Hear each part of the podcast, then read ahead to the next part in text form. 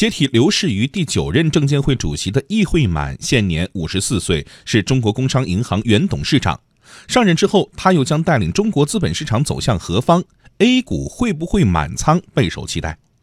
在他之前历任证监会主席上任后，股市都有怎样的走势呢？通过大数据对比，总体来看涨跌不一。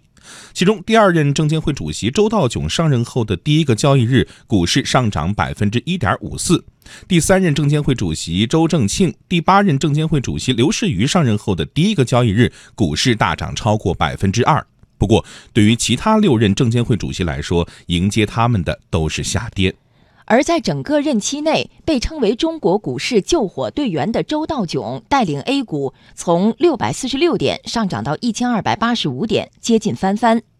股权分置改革的推动者尚福林，从二零零二年底到二零一一年十月，带领 A 股从一千三百五十七点出发，一度突破六千点，最终上涨到两千四百六十八点，增长率为百分之七十八点七。当然，出任证监会主席任重而道远，易会满需要直面诸多问题，包括推动证券法、公司法的修改与完善，并早日出台，切实保护投资者，尤其是中小投资者的合法权益。